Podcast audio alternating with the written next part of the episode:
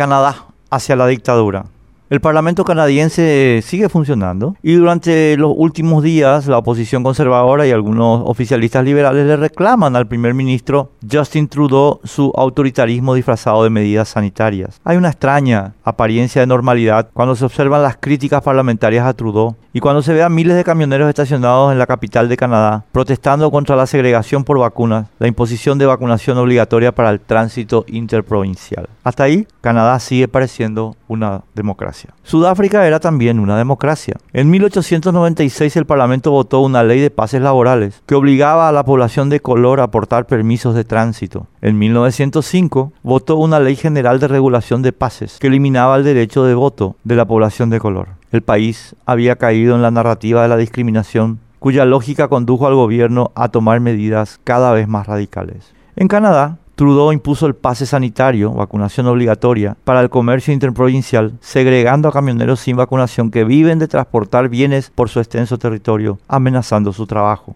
El primer ministro, como muchos gobiernos, quiere impulsar con la fuerza coercitiva del Estado la venta de vacunas que tienen solo 50% de eficacia para prevenir contagios, como constan estudios médicos y como lo confirmaron a la primera mañana por las 7.30 AM Radio ABC Cardinal, Antonieta Gamarra de Dinavisa y Tomás Mateo Almelli, infectólogo. Suponiéndose en democracia, los canadienses afectados por medidas que creen injustas pensaron que tenían derecho a manifestar su disconformidad. Y ahora esos trabajadores están siendo víctimas de cómo Trudeau usa la narrativa de la discriminación para destruir la democracia.